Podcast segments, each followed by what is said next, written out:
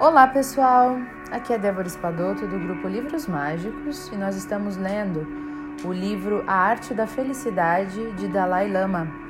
Quem colocou esse livro, essa obra é, neste livro, né, foi o Howard Cutler, que é um psiquiatra, e nas conversas dele com Dalai Lama, ele foi relatando, né, escrevendo e transformou todas essas conversas neste livro.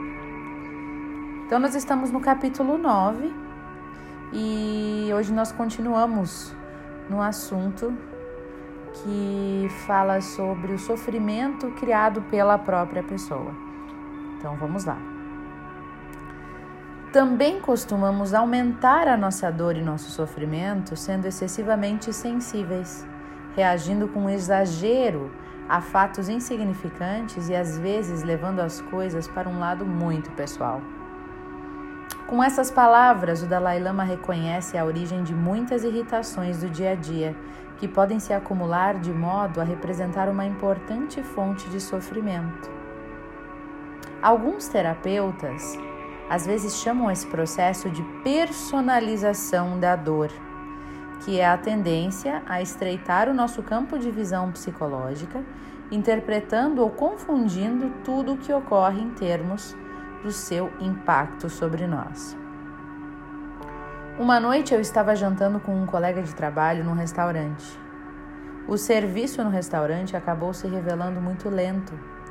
E desde o momento em que nós nos sentamos, o meu colega começou a se queixar. Veja só, aquele garçom parece uma lesma. Onde é que ele pensa que ele está? Acho que está nos ignorando de propósito, dizia ele. Embora nenhum de nós dois tivesse qualquer compromisso urgente, as queixas do meu colega quanto à lentidão do serviço continuaram e só aumentavam ao longo da refeição e se expandiram numa ladainha de reclamações sobre a comida, sobre a louça, sobre os talheres e qualquer outro detalhe que não fosse do seu agrado. Ao final da refeição, o garçom nos ofereceu duas sobremesas de cortesia com uma explicação. Peço desculpas pela demora do serviço hoje, disse, em tom sincero. Mas estamos com falta de pessoal. Houve um falecimento na família de um dos, dos cozinheiros e ele não veio trabalhar hoje. Além disso, um dos nossos auxiliares avisou que estava doente de última hora. Espero que a demora não tenha causado nenhum inconveniente para vocês. Mesmo assim, nunca mais vou voltar aqui, resmungou entre dentes o meu colega, com irritação, enquanto o garçom se afastava.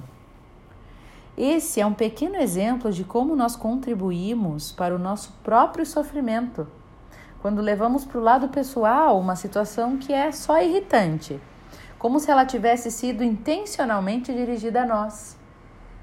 Agora, fazendo um parêntese, é até um certo egoísmo, né? Porque a gente, pessoas que agem dessa forma, acabam achando que tudo gira em torno delas. Ah, a pessoa fez de propósito para mim. Quem disse? Tem uma frase que diz assim: ninguém está contra você. As pessoas estão só a favor, a favor delas mesmas, né? Então você não é o centro do mundo para as pessoas estarem preocupadas em agirem contra você ou fazer algo de propósito para te irritar. As pessoas não têm, as pessoas não têm tempo para isso, elas estão preocupadas em viver a vida delas, né? Então, sempre que acontecer algo e você achar que é contra você, que é de propósito para te irritar, para te incomodar, para te causar isso ou aquilo, pense duas vezes. Será que a pessoa vai de despender tanta energia só para te encher o saco?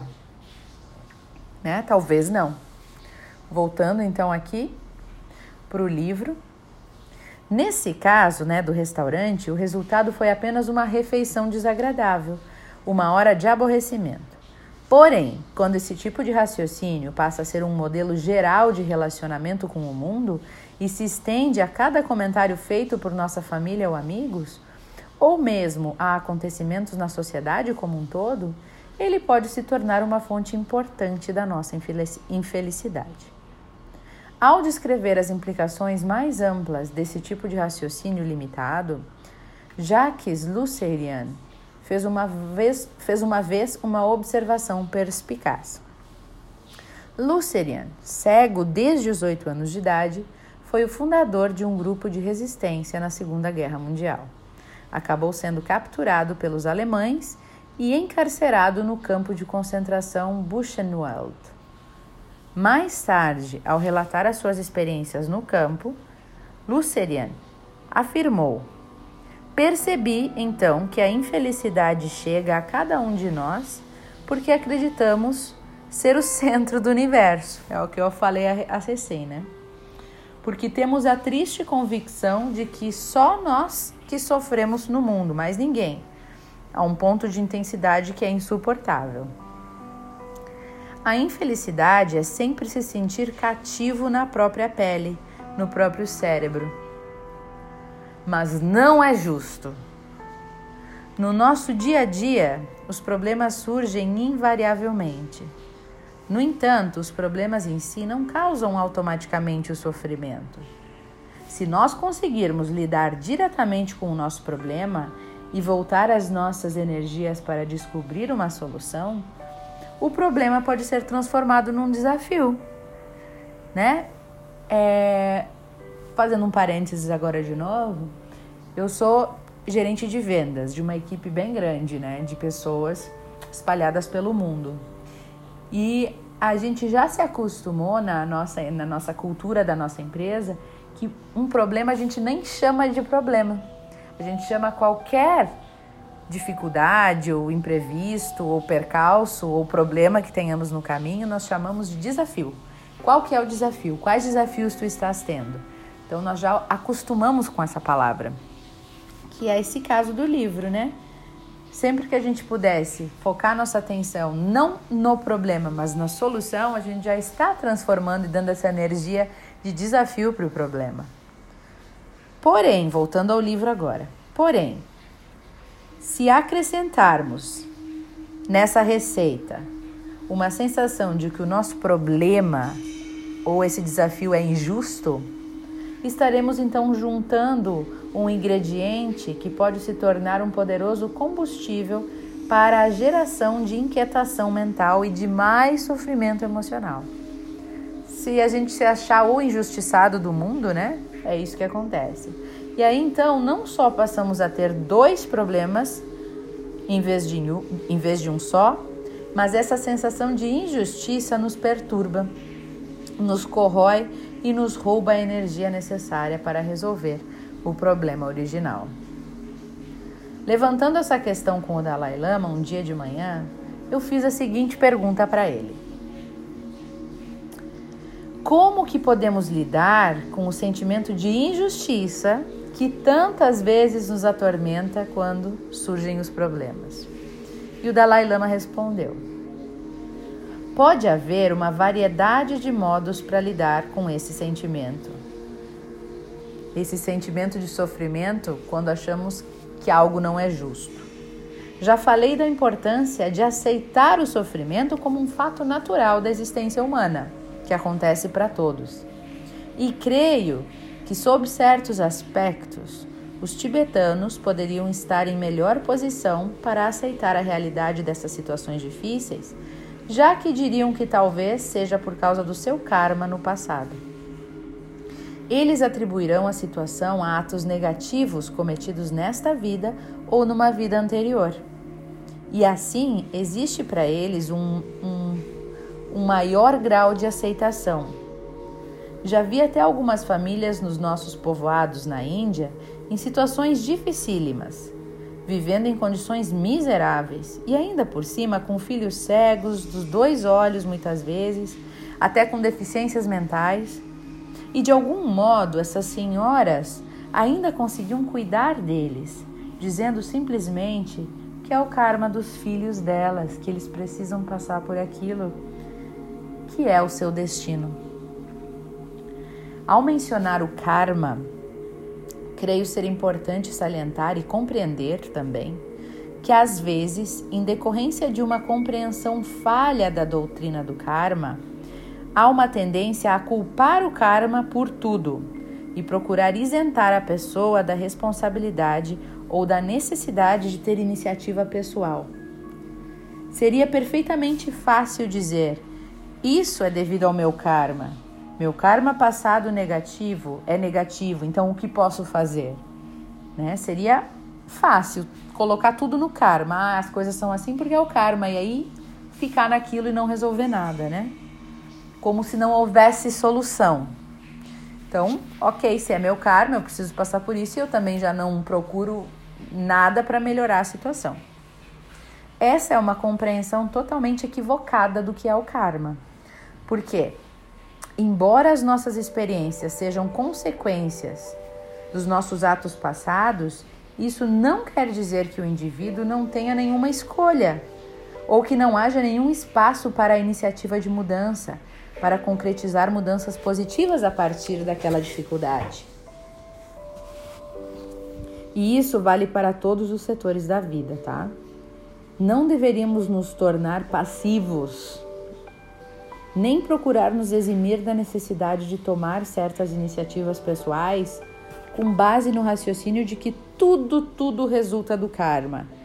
Porque se compreendermos corretamente o conceito do que, que é karma, então entenderemos que cada, que, que cada karma significa uma ação. A palavra karma significa ação. E o karma é um processo muito atuante. E quando falamos no karma ou na ação, estamos falando da própria ação cometida pelo sujeito. Nesse caso, cometido por nós mesmos, no passado. Entende? Então, karma, deixando claro, karma, a partir de agora, quem não sabia o que era karma é isso. Karma significa uma ação que fizemos no passado. Então, quando dizemos, ah, eu sou cego por passo por essa dificuldade por causa do meu karma, por causa de uma ação que eu realizei no passado. Portanto, está em grande parte nas nossas mãos no presente o tipo de futuro que iremos gerar, né? Ele será determinado pelo tipo de iniciativa que vamos adotar agora com essa dificuldade. Portanto, pessoal, o karma não deveria ser compreendido entre termos de um tipo de força estática, algo que não podemos mudar, algo que nos torna passivos, não. Deveria ser encarado como um processo de movimento. Isso indica haver um importante papel para o indivíduo desempenhar na determinação do curso do processo kármico. Por exemplo, mesmo um simples ato ou um simples propósito, como o de satisfazer nossa necessidade de alimento, por exemplo, né? comer, alimentação. Para realizar esse mero objetivo, nós precisamos de uma ação da nossa parte, não é? Nós precisamos ir atrás, comprar comida. Precisamos procurar alimentos, depois precisamos ingeri-los, é assim. E isso demonstra que, mesmo para o ato mais simples, mesmo um objetivo fácil, só é atingido por meio de uma ação nossa. Então eu perguntei ao Dalai Lama: bem, reduzir a sensação de, de injustiça com a aceitação de que ela é um resultado do nosso karma pode ser eficaz para os budistas. E aqueles que não acreditam na doutrina do karma? Porque muitos no Oriente, por exemplo, não acreditam. Aí o Dalai Lama respondeu: As pessoas que acreditam na ideia de um Criador, de um Deus, podem aceitar circunstâncias árduas com facilidade, encarando-as como partes da criação ou dos desígnios de Deus.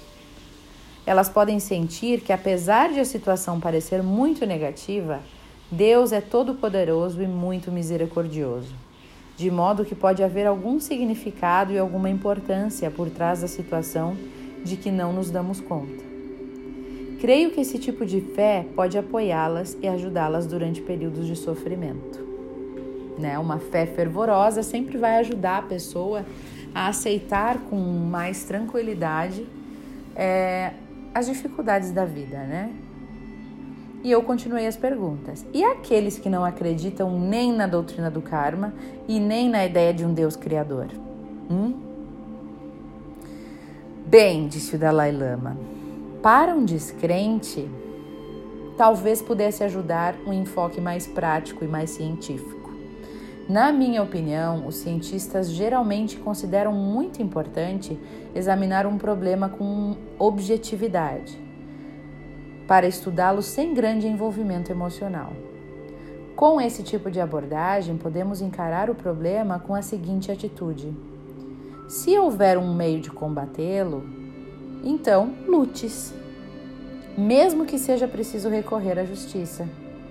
E aí ele deu uma risada. Então, se descobrirmos que não há meios de vencer, podemos simplesmente deixar para lá. Uma análise objetiva de situações difíceis ou problemáticas pode ser muito importante, porque com essa abordagem, com frequência descobrimos que nos bastidores pode haver outros fatores em jogo. Se sentimos que estamos sendo tratados com injustiça pelo nosso chefe no trabalho, pode haver outros fatores atuando também, ele pode estar irritado com alguma outra coisa, alguma discussão com a mulher naquela manhã, algo semelhante, trânsito, e seu comportamento pode não ter nada a ver conosco particularmente.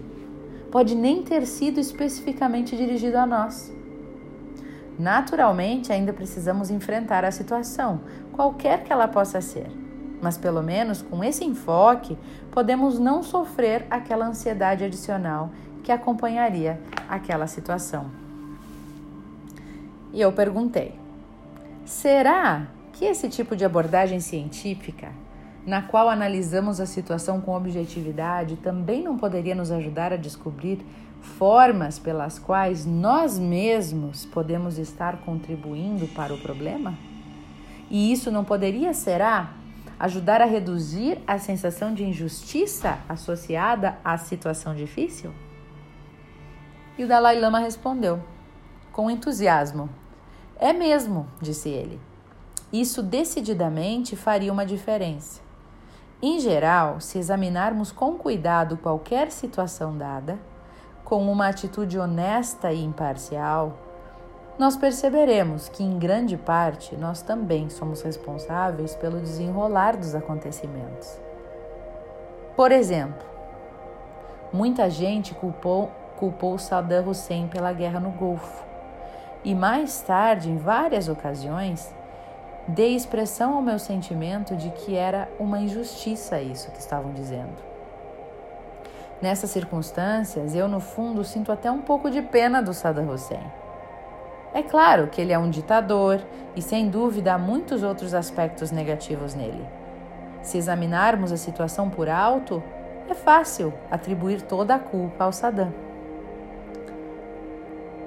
Uh, afinal, ele é um ditador, um totalitário e até mesmo o seu olhar é um pouco assustador. E ele deu uma risada. Mas, sem o exército, a sua capacidade de fazer algum mal é limitada. E sem equipamento bélico, aquele poderoso exército não tem como funcionar. E todo esse equipamento militar não se produz sozinho, a partir do nada.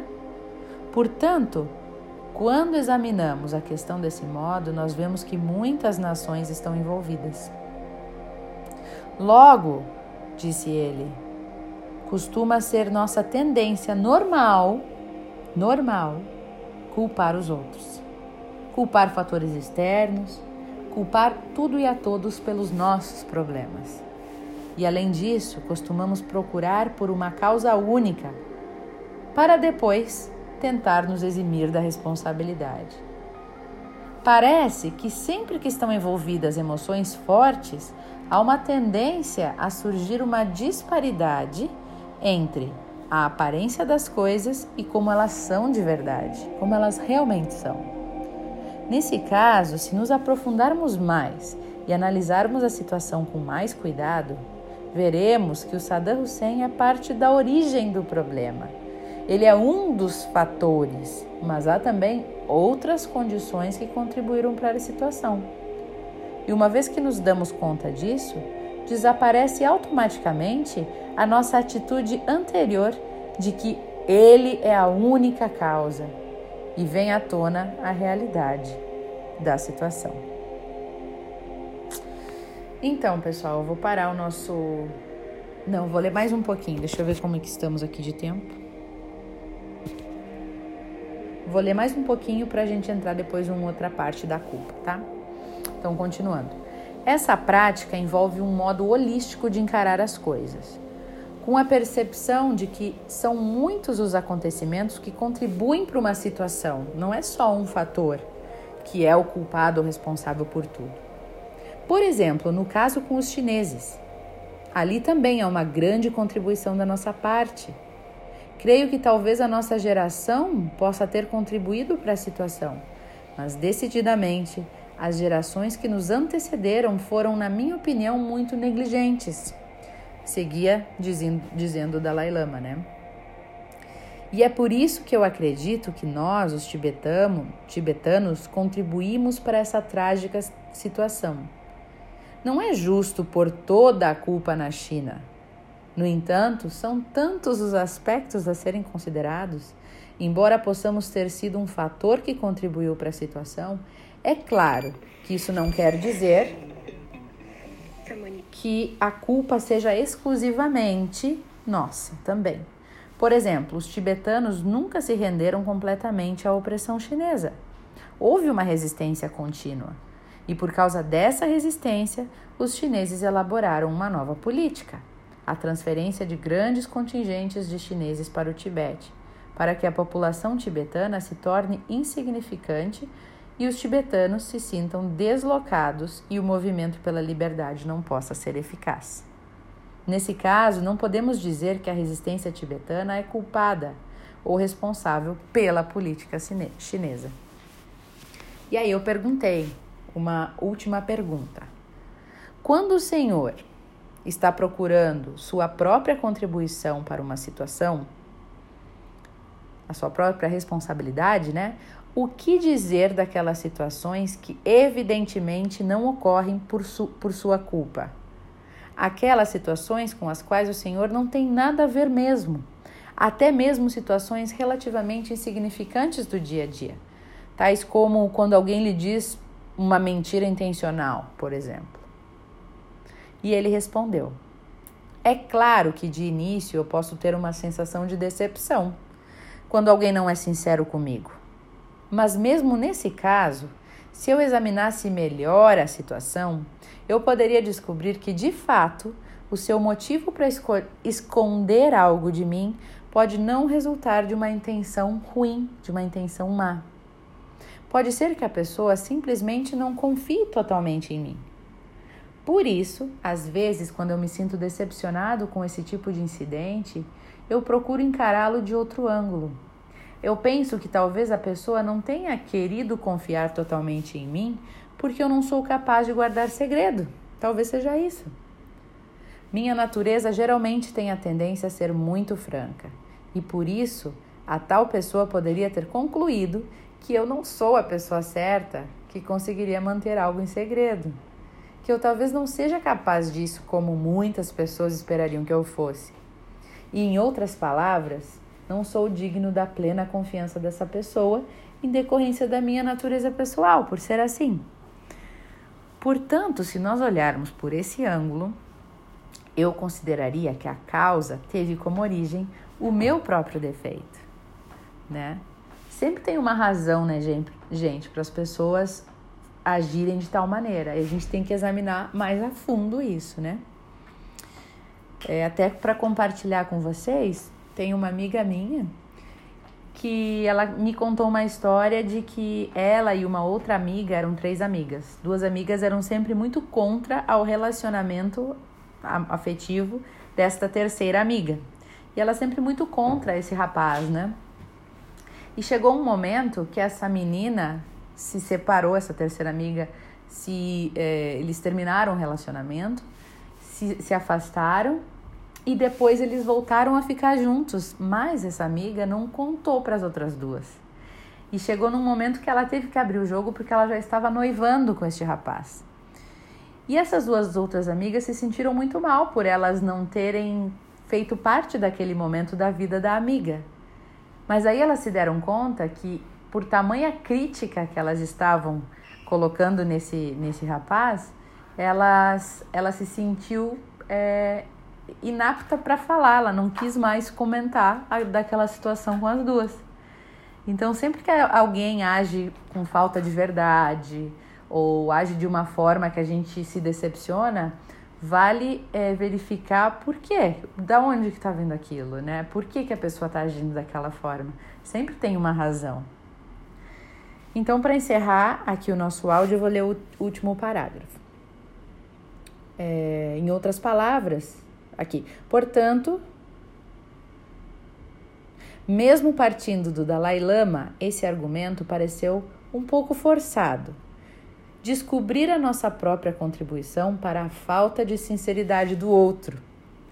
No entanto, enquanto ele falava, havia na sua voz uma franqueza genuína, que sugeria que de fato essa era uma técnica que ele já havia usado com bons resultados práticos na sua vida pessoal para ajudar a lidar com a adversidade. E ao aplicar essa técnica na nossa própria vida, naturalmente, talvez não tenhamos tanto sucesso na busca da nossa própria contribuição ou da nossa responsabilidade para qualquer situação problemática que esteja acontecendo na nossa vida. Porém, quer tenhamos sucesso, quer não tenhamos sucesso, mesmo o esforço honesto de procurar por nossa contribuição e a nossa responsabilidade para um problema permite já uma certa mudança de enfoque, que ajuda a derrubar os padrões mesquinhos de pensamento conducentes contundentes, conducentes ao destrutivo sentimento de injustiça que a gente tem, de vitimização, de achando que somos os injustiçados, né? Que é a origem de tanta insatisfação em nós mesmos e no mundo. Então, esse, pessoal, foi o áudio de hoje, um pouco mais longo que o normal, mas se eu não lesse até o fim, a gente perderia um pedaço aqui da, do raciocínio do Dalai Lama. Desejo a vocês ótimas reflexões e até o próximo áudio.